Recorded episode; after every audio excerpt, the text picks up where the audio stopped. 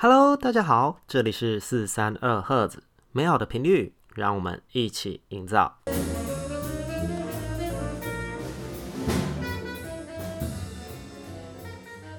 嘿哟，我是麦特，筹备了一整年，终于频道上线啦！哇，太开心了。虽然我不是什么名人啊，但从小想要当广播 DJ 的梦想竟然有实现的一天呢！这种感觉只能说太棒啦！那这期间的努力呢，往后有机会会再和大家分享。OK，我们废话不多说，直接来谈这一集的大纲吧。过去一年的时间呢，我被国家征召了。哦，对，没错，就是去当兵了。但是呢，我是替代役。那也许很多人会认为说啊，替代役不是兵啊，很凉啊之类的。先说我是消防役，这之间有很多故事，未来也会有机会和大家分享，真的是不轻松啊。那话说到大纲，为何会讲到替代役呢？起源是因为消防队上学长业务的需求，要找一家广播公司做热水器相关注意事项，还有防火宣导。那我就鼓起勇气跟学长说，呃，我有在录 Podcast。能不能给个机会呢？呵呵，其实大家要知道哦，就找公家单位录音蛮有难度的，但刚好有这个机会嘛，又是很重要的主题。That's right，所以这集就是在谈一些热水器要注意的地方，还有很重要的防火宣导，个个都与听众息息相关哦。在服役期间呢，我们常常会出一些外勤啊，做宣导，还有一些业务需求啊等等的。很多民众总会认为说啊。火灾这种事情不会发生在我们家，但真的不夸张。内容也有提到说，我们分队每个月火警大概都有十起左右，当然有一些是没有烧起来啦。所以不妨听听看，平时该怎么样的防火警，又有哪些工具会要注意的地方，可以帮助我们避免灾害的来临哦。那我们就开始吧。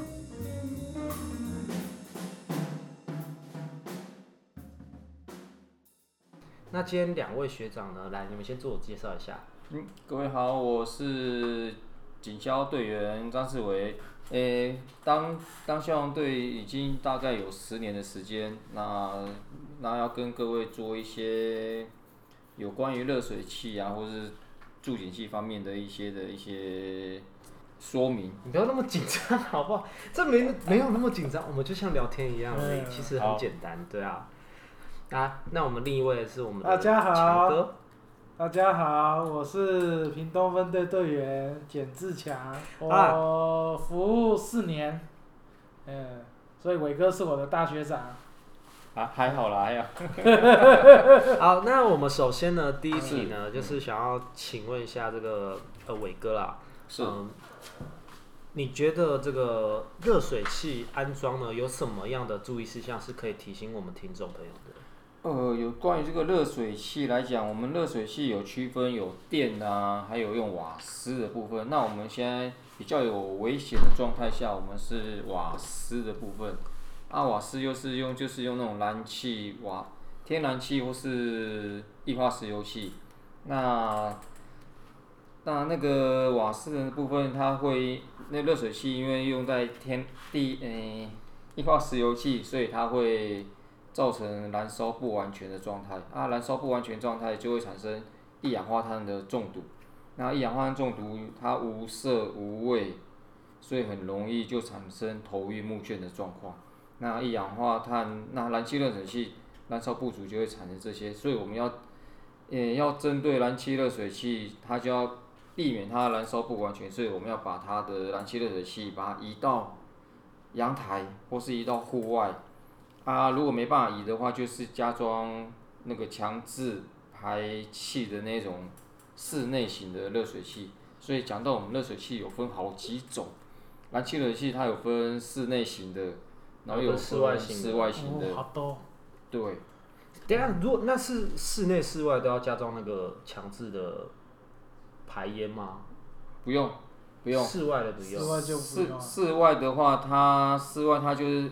单纯就放在阳台，那、啊、我们会常常看到的都是那个瓦那个啊那个诶，欸、放在室内然后又不通风的。有些瓦斯行或是有些安装承装业者，他没有合格执照的，他们会有有民众为了预算为了省钱，会拿买户外型的比较便宜，然后装在室内，然后但是户外型它不能装那个导气导气强强制排气的那个管子。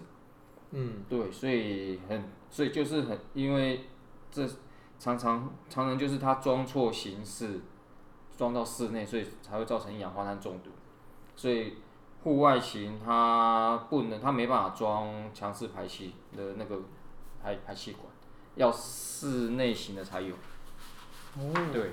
啊，还有另外一种也要注意，就是那个阳台，像有一些老旧公寓的阳台啊，嗯、它都会有装那个遮阳棚、栏杆。哦，那个如果遇到可能空气不对流的时候，也很容易会造成一氧化碳中毒。所以门窗的部分也要注意，嘿，阳台那部分。对，有些阳台会加装铁窗或是什么那个门，诶、欸，铁窗或是窗窗户把它有点密闭，或者是它那个晒衣服，阳台晒满了衣服，所以在使用的时候它对流不完全，不不。这个比较会发生在老旧公寓或大楼啦，所以这部分也要注意。所以那那我们来整理一下，就是如果你要呃一般的民众，他如果要加装，就是我今天要换热水器，是，我原本的热水器没有这些问题坏掉，然后我现在要新加装，我要注意的就是第一个我要注意它是装在室内还是室外。嗯。那如果装在室内的话，我要注意它要强制排气。对，一定要强制。那如果加装在室外，要注意它的通风。哎，对，是的，对不对？通风，对，嗯，这样比较。那你们讲那么多废话是不是？啊，因为要让民众了解，我们有很多种形式要选择，然后常常常会装错了，所以才会造成一氧化碳中毒。然后我们在灌洗的时候，千万不要其实其实这个这个不幸的案件真的非常多，大概每过一阵子，尤其是冬天，都会发生这种情况。尤其冬天的时候，都会喜欢把门窗关起来。对啊，是的，对，所以洗用洗澡的时候尽量要。通风，尽量还是要通风。那个门关起来，但是窗户还是要给它通风。不然，其实最好的方法就是改用电热水器。啊我家的房子几几乎都改电热水器了。但缺点对，就是缺点的话就是对，但是相对的安全性会提高很多。然后缺点的话就是电热水器的部分，它蓄热水比较差了，所以你可能洗个。十几分钟之类的，就没有就会没有热水。嗯，对对对，这是一个缺点，但是相对安全性会提高很多啦。所以其实我们还是，呃，就我刚刚整理的那几点啊，其实一般的民众他只要注意这些呃事项的话，大致上是安全的，对不对？呃，大致上是安全的嘛。是的，是的，对对对。他干嘛那么犹豫啊？户外型的一定要装在户外。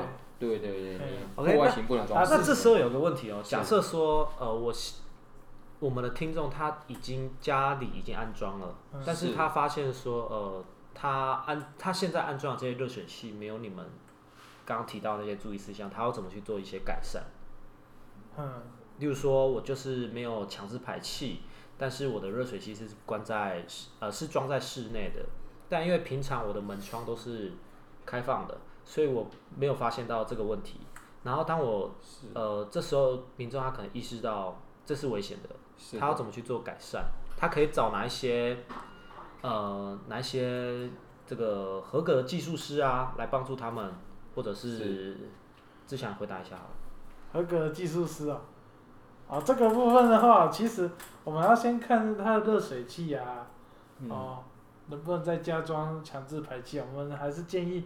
请师傅直接来看能不能加装强制排气的，因为这个是最最快的。是。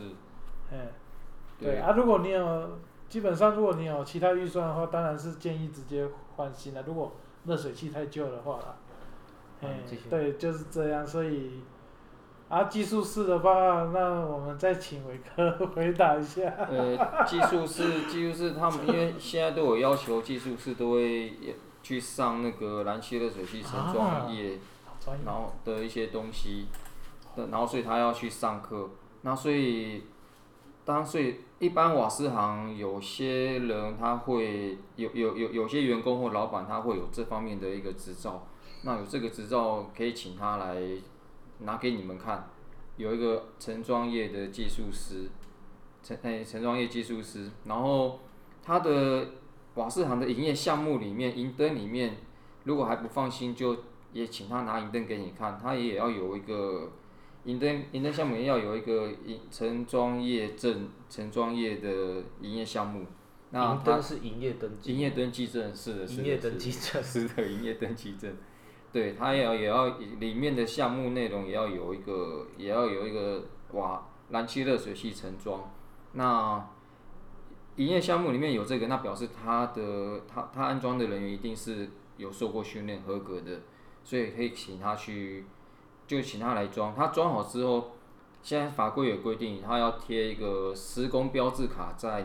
燃气热水器上面，嗯，我们现在是针对施工诶，燃气热水器，它会它会在一个小小的一个施工标志卡会贴在燃气热水器显明显的地方，然后它会写上它的哪时候安装啊，然后技术室的姓名啊，一些那个证书字号这些东西。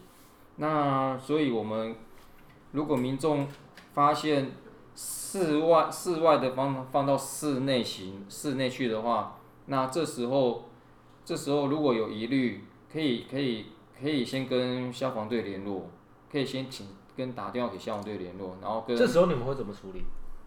这时候我们就会。这算是检举案件吗？这这没有法律规范吧？这个。对啊，这也没有算违法不违法，这是。那你们会怎么处理？如果他跟你们联络了？诶，联络。嗯，通常都有配那个，也不是说配合厂商，应该。通常，这我们我们会我们会有人员会到现场去看，嗯、看这个热水器形式是不是真的符合，是不是真的是在室室内型还是室外型？那如果是室内型，室内型它有它可以装强制排气管，那这时候它又没有装，那原则上是可以追究，对，是的。可以追究当初在帮民众你们装热水器的那一个厂商或是那一个人，但是因为因为当民众你们发现的时候，都已经好几年以后的事情了，所以所以也很难找到一个可以处罚的对象。就是基本上呢，呃，我们还是倾向于做改善这一条路去走啦。是的。对，因为毕竟你可能呃。有些听众他可能经由我们的宣传之后，他会发现说啊，我在追究也来不及了，所以我们能做的就尽量是以改善的方式去做。那当然，呃，还是可以请消防队去看一下说，呃，你们的这个那个热水器安装的这个形式，或者是对，就形式，对，有没有正确？但是，请你们不要每次都这样打电话过来。我们会很困扰，的不要听了之后就赶快打电话，就是你都不确定，然后就打电话过来，这样我们也会很困扰。就是你要确定一下，哎呀啊，当然请技师应该也是可以的啦，也是可以看也是可以，不一定要消防队。不一定对，请那个你在帮瓦斯行去看也可以啊，或是请技师，就是网络上都会找得到一些有合格执照的技师，请他去看也可以，是的。那我好像我据我了解，好像我们屏东县对于这个热水器是有补助的情况，对不对？是。那一般的民众他是要怎么去做申请？然后他的资格是什么？诶、欸，目前我目前整个全县的做法是，屏东我现在只讲屏东县，那其他县市那个我们就不太清。那屏东县来讲，它的各县是不一样，对，各县市做法不一样，是的。啊，目前目前我们推的重点已经。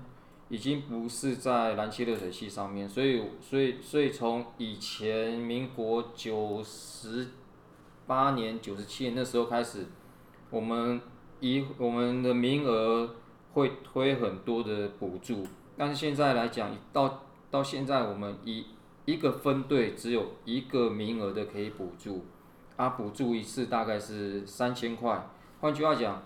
你装这个热水器可能六千，那你要自己先出这个六千，然后整理一些收据啊、一些资料之后，向消防局申请完，然后在他消防局会再用转账到你的三三千块转到你的户头里面去，或是寄支票给你。啊，那是什么人都可以申请吗？哎、欸，目前目前目前是说有一个优，是的，有一个优先对象，有一个优先顺序，是的。那优先顺序来讲，会以中低收是的中低收身心障碍、身心障碍或嘿或独居老人这方面会比较优先啊。如果如果真的都没有的话，那就是一般民众也是可以的。嗯，强哥有没有补充的？嗯，补充啊，因为屏东我刚调回来屏东没多久，所以这部分我没有办过。但我你之前的分队呢？我以前是在新竹市服务。那新竹市的话，哦，他们也是一样，都是三千块，哦，补助三千块，但是是用在于哦换新。哦，如果只是改善的话是没有，哦，是你要整个换一个新的热水器的时候，跟屏东不一样，整个换新的时候才会补助三千块。那换新的时候当然就是哦找合格的厂商，哦，然后合格的热水器，哎，合格热水器。也很少会卖不。然后还有就是如果要申请的时候，一要申请这个经费把，这个补助的时候也要附上。那个技术室的证书，是的，还有营业登记，是，哎，还有一些相关的东西啦，哎啊，新竹市的名额比较多啦，它是一百个名额，对对对。嗯，啊，我补充一下，因为屏东，屏屏东除了换新之外，它也可以改善，它也是可以申请。三千块，不过改善到三千块，差不多可以换一台新的了。呃，新的还是比较贵了。对，新的新的还是比较贵，就算你用户外型，也要五六千块。对啊，差不多五折了，可以了啦。啊，但是对中低收入来讲，确实是一点负担。对啊，对。好，那我们就我稍微整理一下哈，就假设说，整理之前我先提一个问题哈。因为各县市不一样，所以如果今天这些资讯我要去上哪呃？去从哪里得知这些讯息呢？嗯，可能要到先去消防署的官网看看的，有一些讯息啊。所以是消防署。对啊，如果消防署的讯息如果还不够详细，那可能就要到各县市的消防局的官网。啊，如果再不行，就是直接来消防队问，嘿，直接打电话到消防队问当地的消防队问。啊当地消防队，那一般来屏东来讲，就是一屏东来讲，他会申请热水器补助的时，它有时段的，它就是每年的十二月到隔年的四月四月底这段期间，他是可以申请补助的，但是十二月以前跟四月以后是没办法申请补助。OK，我那我大概了解了，就是说，如果今天呃，总之就是台北的不要打来屏东就对，你可以去找你们当地的，当然消防署为为优先嘛。那不够的话，我们就是再往下去做搜寻。那你就到消防局，你可以搜寻一些嗯、呃，关于你们自己县市的一些补助的资讯。那如果你是符合资格的人，或者是呃符合这个补助的对象，你就可以去做一个申请的动作。那当然，申请呢，我们刚刚这个呃，我们强哥跟伟哥都有提到，就是它补助是有金额限定的，是它不是说可能全额补助。那当然，补助也有它的这个程序在。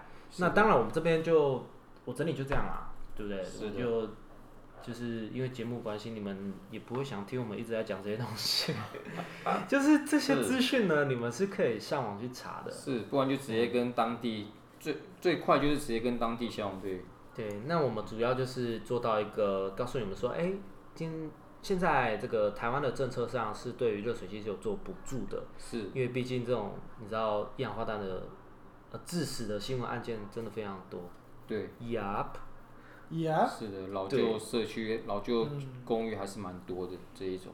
我们接下来就是想要问一下你们两位，因为我们这个消防队嘛。在我服役这一年的期间呢，呃，我们做了蛮多所谓的爆竹烟火的查看，对，有没有针对这方面的事情可以跟我们的听众朋友说明一下一些注意事项？所谓爆竹烟火，像是我们去庙会，最常会听到鞭炮。那中秋节的时候，很多人会放鞭炮。是的。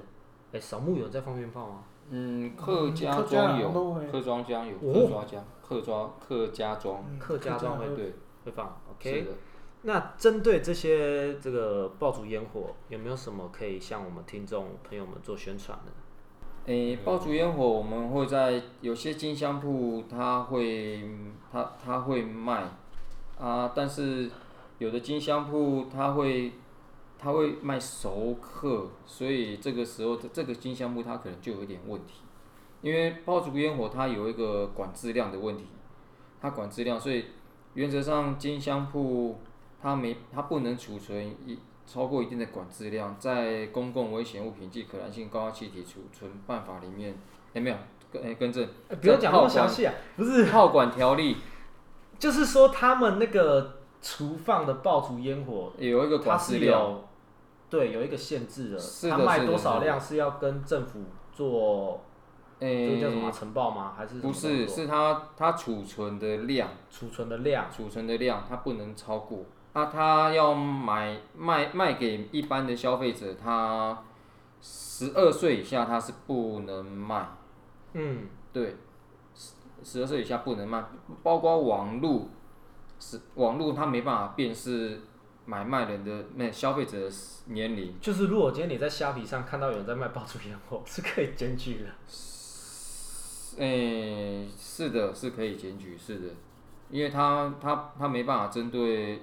那个年龄去做一个辨识，所以我们消费者去买，我们消费者去买的话，诶、欸，要注意看它有没有合格标章，它那个本体上面会有一个小小的一个，对啊，就是会有一个对对对。章合格标章，嘿，然后那个章大概好像会写日期吧，哎、欸，对，它它里面有一些授权单位，嗯。对，它里面很很很多很很多密码，那个要去，这时候一时会讲不清楚。哎、欸，我这个一男当的很优秀厉害，真的，这我都知道，真的哦，真的。然后，如果今天你发现，我们民众有发现说，呃，有人私底下在贩售，这时候我们可以怎么做？呃，私底下在贩售的话，那这个时候只能透过举报。打电话给一一九，或是打电话给当地消防队，然后请消防队那边人去看，去看他他有他贩售的东西有没有符合符合我们炮管条例的规定，就是有没有合格标章啊，或是他的他的那个储存量有没有到达超过那管制量啊？啊、呃，是，因为我会问这个问题，是因为我之前跟那个某个学姐出外勤的时候。我们就是在查这个案件呢。哦，对，因为他就是被检举私底下贩售，啊，然后我们那时候去到现场的时候，他就故意不开门哦。啊，就是他的家里面是灯火通明的，他是住宅贩售，私底下贩售这样，然后灯火通明不开门，看到我们穿着制服还不敢开门。他警察有来吗？没有啊，后来我们就想说，下次再来造访他。哦哦，那是违规营业了，是的。嗯、对，因为他在住宅贩售。哎、欸，对，对啊。所以也要有营业登记才可以贩售。呃，对。哦，这个问题问的非常好。通常都会在金香铺买得到嘛、嗯。是的，因为金香铺它会有一些炮竹烟火买卖的那个营业登记上面、嗯。其实我觉得现在的法规都蛮完善的啦，因为像我小时候在那种，你知道过年对干妈店，或是过年不是都会有踩街吗？对。然后那些街。采集的时候都可以买到那些爆竹烟火对、啊，对是，然后消费者在释放爆竹烟火时候，那个十二岁以下的小朋友不能单独释放，要要父母父母或师长长辈陪同，才可以释放、嗯。啊，这当然是一个很重要的点啦，因为当然我们听众不会有十二岁以下，十二岁十二岁以下。哎，我记得还有那个释放时间啊。呃呃，对，还有一个释放时间是的，时间是，诶，各县市基本上也是不太一样。哦、对，啊，屏东来讲是晚上十点以后到早上，诶，早上六点就不能释放。嗯。对啊，但是释放时间的问题又隔诶特殊特殊节日是可以的，然后或者是你有申请的，是可以的。对，又是另外可以讨论这样。是的，是的。好。那因为我们呢，我在这个我们屏东分队待了这一年的时间呢，其实，哎、欸，跟大家宣传一下，我们分队在前年救护量是全国第三，非常多，我们勤务非常的多，然后我们的火警每个月不夸张哦，都会有十期以上，大概都会有十期，不管有没有烧起来。那我就要问这两位学长，是，因为我们分队火警这么的常见，是的，然后很多民众都会觉得说不可能会发生在我家，啊，是然后烧了才在那边哭天哭天抢地的，有没有什么事情是一般民众他可以预防的？针对火警这件事情，呃，针对火警这一这部分来讲，我们有我们大部分的火警的火警的次数，大部分都是杂草火警会比较多。啊，我们杂草火警都是会落在清明节的时候。那目前我们，我们撇开杂草火警来讲，以住宅、工厂那边来看，那我们要注意的事情就是，就是用火用电上面的一些安全。然后家里面可能，强哥说明一下用火用电要怎么注意安全。好，好，那个，其实消防署都有在统计那个我们台湾的。那个火警的相关案件怎么发生的啦？其实是以电气火灾最为大宗。是。哦，电气火灾。真的、哦。嘿。对。你可以去查一下电气火灾。是。那电气火灾最为大宗，那电气火灾怎么会发生？就是哦，那个延长线滥用。嗯。哦。哎，延长线滥用，所以导致它过载。过载就过热，过热它就烧到旁边的东西，它就会烧起来了。嘿，是。过载就是一个延长线。对，一个延长线一直插，一直插，像人形蜈蚣一样。哦，对，就像那个一样。哎，像人形蜈蚣一样，那个很容易过载。还有就是延长，就是环境如果太脏乱，有灰尘的话，哦，其实也会造成那个。其实也会造成那个机屋导电，哎，机屋导电没错、嗯、哦，是的，太专业了，就是机屋导电，哎，是，也会造成那个插头那边会起火，哎，起火，那插头起火的话，如果燃烧到旁边的的可燃物，哦，就会造成火灾。那我们还有另外另外一个大宗的火警，大部分神明厅，哦，是，哦，神明厅很常发生火警，为什么？因为那个按那讲。光明灯啊，那个灯都几乎是一年三三百六十五天在开的。是的。哦。所以那部分的话，我们也要去注意。哦。那定期更换。对，定期更换，或者是你，也就是要定期的去去可能环境的部分你要要注意。哦。嗯。哎，就是那部分。那火警发生嘛，那我们要怎么预防？会不会讲太快？我觉得这个很重要啊、哦，很重要哈、哦。对。哦，怎么预？我们先讲发生前好了。发生前我们可以做哪一些动作可以做预防？哪些动作？因为发生后你要怎么预防啊？都烧起来了。对对对。发生前我们可以做些什么？嗯，那我，我刚讲的那些电器火灾的部分，所以我们要有个正确观念，就是，呃，延长线的使用不要让它过载的情况。让环境的脏乱也尽量，不，也尽量不要让环环境太脏乱，造成灰积对吧？灰尘的堆积。是。啊。除了平时要注意一些住家整洁之外，还有没有别的？呃，还有就是现在我们整个全消防署都在推一个住宅简易型的住宅式警报器，我们简称叫做住警器。嗯。那住警器可以先发挥到一个。预知预报的一个功能，所以住警器我们我们一般现在大卖场都有在卖，那有分真烟式的跟跟蒸热式的，啊，一般我们常用到会是蒸烟式，蒸烟式它就会装在走廊、楼梯、客厅、房间，那嘿装在天花板啊，或是诶墙壁离梁底下不要。太超过六十公分以上，因为毕竟我们烟是往上窜，是的，所以你就是尽量往高处装就对了。对，所以当当这真烟式的，如果它会先烟烟雾到达一定的浓度之后，它就会，它就开始叫，它就开始叫，说火灾，火灾，火灾，发生火灾。对对对对，我们可以拿一个那个，哎呀，那现在没有，那拿一个让你听一下。那因为助警器这部分啊，为什么那个要装在上面啊？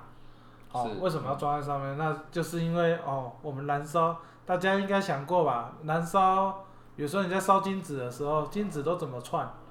哦，都是往往往上串，没错。所以也就是说，哦，我们不用去记几公分了，我们记得助警器哦要往上装。对。哎，助警器要往上装，这是最基本的。所以，所以我们刚刚讲到一个重点，因为有烟。那助警器它就有分两种，一种是定温型的，就侦侦测温度。侦烟型跟定温型。对，一个是侦测温度的，一个是侦测烟的。所以如果今天我们要在厨房装的时候，我们就要装定温型。定温型。侦热的。对对对，要侦要侦热的。因为厨房会有油烟，你装烟很容易误爆，会一直乱叫。没有错。对。所以有些人，有些民众他就会打电话来说，呃，我装你们助警器的。煮饭的时候就一直叫，那是因为你装错了。我们一般的呃，一般的那种助警器呢，主要就是装在呃客厅、房间，刚刚讲到走廊啊、楼梯、楼梯间这些都可以。嘿，那因为哎、欸，是不是各县市都有在推广这个东西？是的。然后都会叫消防员去装吗？对 对。所以拜托，虽然说这个真的。呃，民众要有自觉，没错，推广而已。但是我们去呃，如果今天你是一些什么符合资格的，像是狭小巷弄，对，然后低收入户是。啊，身心障碍是，或是这个独居老人，独居老人。是的，你们可能会遇到消防员穿着制服去找你们说，现在政府有补助这个助警器，是的，你们要不要安装？免费的，不用，是免费的，这个不是诈骗。对，因为我们常会被遇到，我们很常遇到说哦，你们是不是诈骗这样？对。好，那当然我们不可以让诈骗集团逮到这一个机会嘛，让他们做一些改良。所以如果今天一般民众他们遇到这种情况，想要求证，他可以透过什么管道去求证？他他呃一一般我们会穿着工红呃工作服啊，工作服上面我们会有一个背章，那背章上面也有个号码。那我们还会带无线电。那如果真的你看你们看了背章，又看了号码，还是又看了无线电，又看红色工作服，还是不放心，那你们可以直接打去一一九，打去一一九，各一一一九会转到当地的消防局那边去求证，或是当地的消防队去求证，说你们有没有派人出来装助警助警器。哇，这个真的太棒了。因为我们每次去都被当成诈骗集团呢，你知道那有多伤心吗？真的，每次都要被回绝。所以其实多给我们一点时间啊，你们就做一个求证的动作就好了，不要就直接拒绝。因为其实那个免费的不把来不不不拿白不拿，因为外面一颗也要卖五六百。对。那种比较大众阳比较阳春型的，那好一点的破千都有。有。对。嘿，因为那助警器的中中助助警器，就是因为它是会先预知预告，那你们听到这个声音的时候。基本上有火就会有烟啊，哎有，所以他预知预告会叫会通知你们赶快先避难或是逃生。哎，避难来讲就是大火避难关门，啊小火就是逃生。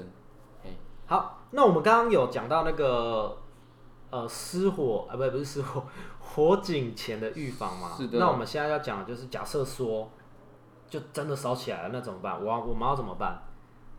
就真的烧起来了，真的烧起来了。嗯，如果假设真的烧起来的话，哦，如果你一开门开的时候，哦，烟如果是黑烟的话，哦，如果是啊，跟正我先抽白烟，如果是白烟的话，是，哦，嗯、那我们可以尝试做逃生的动作。嗯，好、哦，可以尝试做逃生的动作。嘿，那记得逃生的时候不要往上跑，嘿，不要往上跑，嗯、因为。烟往上流窜的速度，我记得是每秒三公尺，还有一秒钟三公尺啊！但是我们人？一秒钟三公尺，可是我们人一秒钟才差不多两个阶梯，差不多呃四十公分吧，四十到六十公分的阶梯，所以我们跑不赢烟呐。所以我们记得哦，记得就是要有关门避难的动作。哎，可是我之前。因为网络上很多那种什么谣传啊，说哦，那我去拿一个湿毛巾可不可以？直接用湿毛巾吗？对，我去把毛巾弄湿好不好？把毛巾，你说去把毛巾弄湿，然后做逃生啊。对啊。其实你去找毛巾的时间啊，哦，就浪费掉了。没有错，是的。找其实毛巾没办法主骨哎主角哦，我有点台湾狗语啊，拍谁啊？主角那个毒物哦，它是没有办法的哦，它只能只是把你的日那个碳粒子稍微减减少而已，但是一样都没什么效果。那我们就把握那个黄金时间，赶快逃出去，这是最重要的。所以不要再去找湿毛巾，哦啊，如果真的湿毛巾可以防毒防热的话，那你就看每个消防员带着带着湿毛巾在打火啊，对对对，对啊，然后就没有看过这种状况嘛。OK，那假设我们打开是个黑烟呢？打开是黑烟的话，哈，打开是黑烟的话，那我们就要马上做那个关门避难的动作。我只要关门就好吗？关门避难之后，但是切记切记不要去躲躲那个浴室，是，因为现在的家庭的浴室的门大部分都是塑胶门。对。那塑胶门的话，那基本上它耐热应该是，我记得好像两百多度就会整个融掉了。那你们也不要想说，啊，浴室有水啊，啊，其实那个水，哦，没办法灭掉那个火了，因为那个火真的是很大，太大了，哎，太大了，而且你有可能在浴室里面直接被水蒸气给烫熟了，对，哦，水蒸气是很烫的，是的，哎，也有可能被烫熟，所以我们要去找，哦，找那个。嗯，呃，我们通常都是说木门啊。一般的房间的门都是木门啊，对，所以呃，简单来讲的话，当然我是简化，如果有错的话，你再帮我做更正。哎。呃，假设说你今天你是洗完澡出来就发现火灾了，这时候你不要躲回浴室，你直接回房间。啊，当然我们就是像我们刚刚强哥提到，你要先看一下是白烟还是黑烟嘛。对。不要把那个水蒸气当成烟药。对对对，不要把。洗完澡，洗完澡水蒸气没有那么笨啊。对。我的意思就是说呢，如果假设说，但就是夸张一点了，火真的烧得很快，嗯、就是你洗完澡门一打开是黑烟，那你唯一要做的事情呢，就是躲回房间，你不要躲回浴室，也不要找湿毛巾了。对，不用找湿毛巾了。哎。那当然，赶快报案是，也是一个很重要一点。那当然，先求生，哎，先逃生还是先报案？呃，我们会是，我们建议是先做关门避难的动作，先把关门避难的动作做完之后，我们再做报案。嘿，先自保。对，对先自保后，嗯、我们先躲到一个居室之后，哦，然后做关门避难。那记得门，哦，门缝一定要塞毛巾，哦，门缝要塞毛巾。嗯、至于你说湿还是不湿，哦，那就没差。如果如果能够让毛巾。呃，如果你的房间刚好有水的话，啊也刚好有毛巾的话，还是衣服什么的，只要是布类、布质类的，的哦，就可以把它用下去。那让它湿的话，其实状况会比较好。对，嘿，不然我们提个数据好了啊。大部分你们打火的时候，大部分遇到已经罹难的那些受呃的灾民，嗯，这个火灾受受受灾户，嗯，是大部分罹难的都是。被烧死的还是被呛死的居多？呃，这又分两种，一种是，诶、欸，讲僵尸会不会有点恐怖？对我们来讲还好，欸、反正就是在火场烧死啊，罹难，然后可能讲白话一点，烧死的。烧死的话，大部分其实我们找到的时候，他大部分都是躲在浴室。嗯，哦，他是大部分都是躲在浴室，然后被烧死了。嘿，对，那。另外一种被烟呛死的，被烟呛死的就是，哦，他就是要尝试逃生，那其实现场已经是黑烟了，但是他还是要逃做逃生的动作。那他可能是往上逃，那往上逃的话，因为跑输，因为烟流窜速度比人移动速度还快，所以导致、哦、来不及逃，来不及逃，所以通常都发生在哪？走廊跟走廊跟楼梯间。对对。欸我们通常发现被呛死的人都是在走廊跟楼梯间，哎，这个是我们这样的同整啊。火警最可怕的并不是那个什么火啊，当然那个也很可怕啊。我只是说，就是其实事实上烟烟比会比你呃火灾的情况还要更危险。对对对，因为烟流窜速度很快，它很快就会流窜到各个房间。所以其实呢，呃，一般民众假设说啦，如果今天呃哪一天真的不幸发生火灾了，嗯，呃原假设说，就像刚刚这个我们强哥提到了，如果你看到的是黑烟，那时候已经来不及逃了，嗯、原地待援是最好的选择。当然你要在房间内嘛，对对对，原地待援是最好的选择，就基本上你不要尝试着去逃生，因为消防员会去找到你们的。没错，所以记得要开窗啊。所以总总归一句，我我补充一下，总归一句就是，诶、欸，回到刚刚我们讲的助警器的东西，嗯，因为烟的东西，因为烟，所以它会提早发现，会会让你们提，会让大家提早发现。那提早发现之后，我们就可以提早做报案啊，提早避难或提早爬逃生的一些动作出来。对，所以事前预防还是最重要的。是的，是的。好，那我们今天节目呢，真的非常的荣幸邀请两位来给我们这这么丰富、丰富的这个消防火宣导啦。哦、那主要当然还是希望能够把我们呃常遇到的一些 case 是，然后加上一些专业的整理。还有专业知识的提供，然后提供给我们的听众朋友们了解一下，因为我们屏东分队真的非常的优秀，虽然虽然我们在屏东，但是我们的案件 case 实在是真是多到一个爆炸。对啊，真的。来，我们一个月的接务量有多少？七八百吧。是。哎，有这么多吗？七百多了，有，对啊，差五百到七百，五百到七百了，一个月。六七百，六好一个月六七百，然后火警真的不夸张哦，每个月大概会响个十次，嗯，真的啊，煮菜烧焦很多啦，对，煮菜烧焦很多，那当然，所以杂物堆积的记得也不少，煮东西的时候记得人离火熄哦，这个用词，人离火熄，人离人离开了火，记得要熄掉哦。是的，好，那今天就非常谢谢这个学长们来到我的节目当中，来为大家提供一些防火宣导，谢谢，谢谢，好，谢谢，拜拜。拜拜。